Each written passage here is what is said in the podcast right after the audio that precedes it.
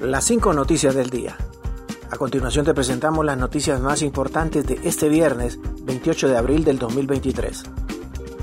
Ex primera dama asegura que es montaje una foto donde aparece Juan Orlando Hernández. La ex primera dama Ana García de Hernández publicó este viernes a través de su cuenta de Twitter un video señalando que una fotografía donde aparece su esposo en el Mundial del 2010 es un montaje.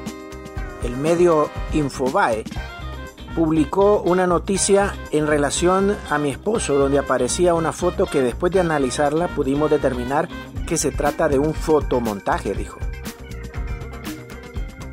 Esa foto ya había sido utilizada en el 2022 por otro medio de comunicación.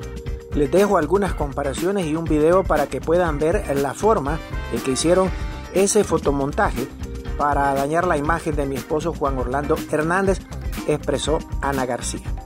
Él es inocente, víctima de una campaña mediática y sistemática de odio y desprestigio, concluyó.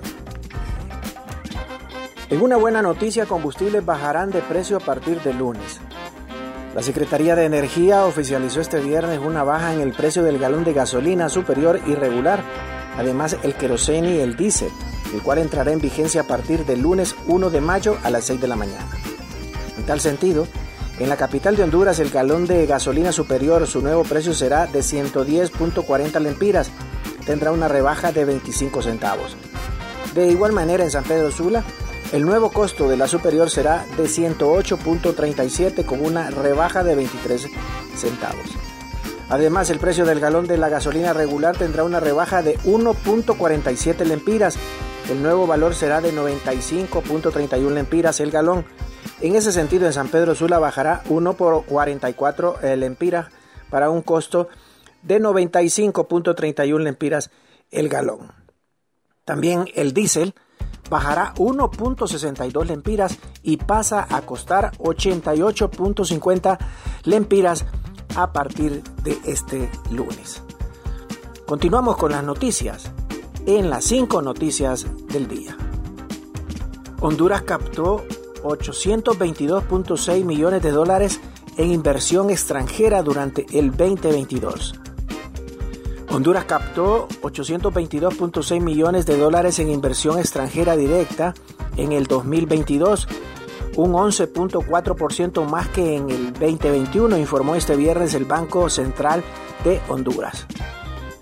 En el cuarto trimestre del 2022, Honduras registró un ingreso neto de inversión extranjera directa por 14.4 millones de dólares y en términos acumulados eh, el año pasado los flujos totalizaron 822.6 millones, detalló el banco emisor del Estado en un informe.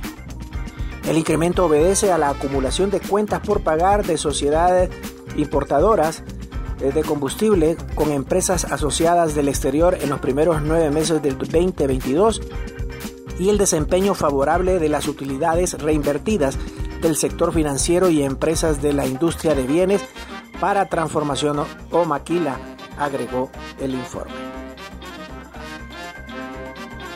En una noticia que tiene que ver con el cambio climático, pronostican 15 huracanes en el Atlántico y 14 en el Pacífico. El ministro de la Secretaría de Gestión de Riesgos y Contingencias Nacionales COPECO, Darío García, informó que alrededor de 15 huracanes están pronosticados para este año en el Atlántico y 14 en el Océano Pacífico, de los cuales no se descarta que más de algunos estaría afectando directamente o indirectamente a Honduras. Comentó que entre junio a la segunda semana de agosto estará afectando el fenómeno de El Niño, mismo que seguirá afectando hasta el próximo año.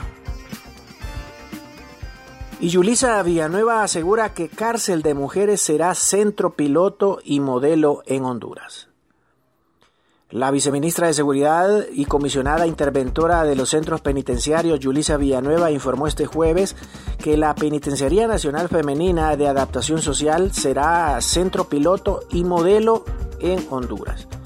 Pretendemos que la cárcel de mujeres se vuelva diferente y por eso vamos a empezar como centro piloto y modelo. Por tanto, trabajaremos con varias instituciones para que esta penitenciaría sea la mejor de Honduras.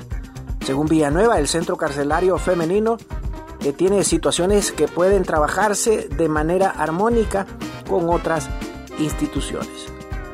Gracias por tu atención. Las cinco noticias del día te invita a estar atento a su próximo boletín informativo.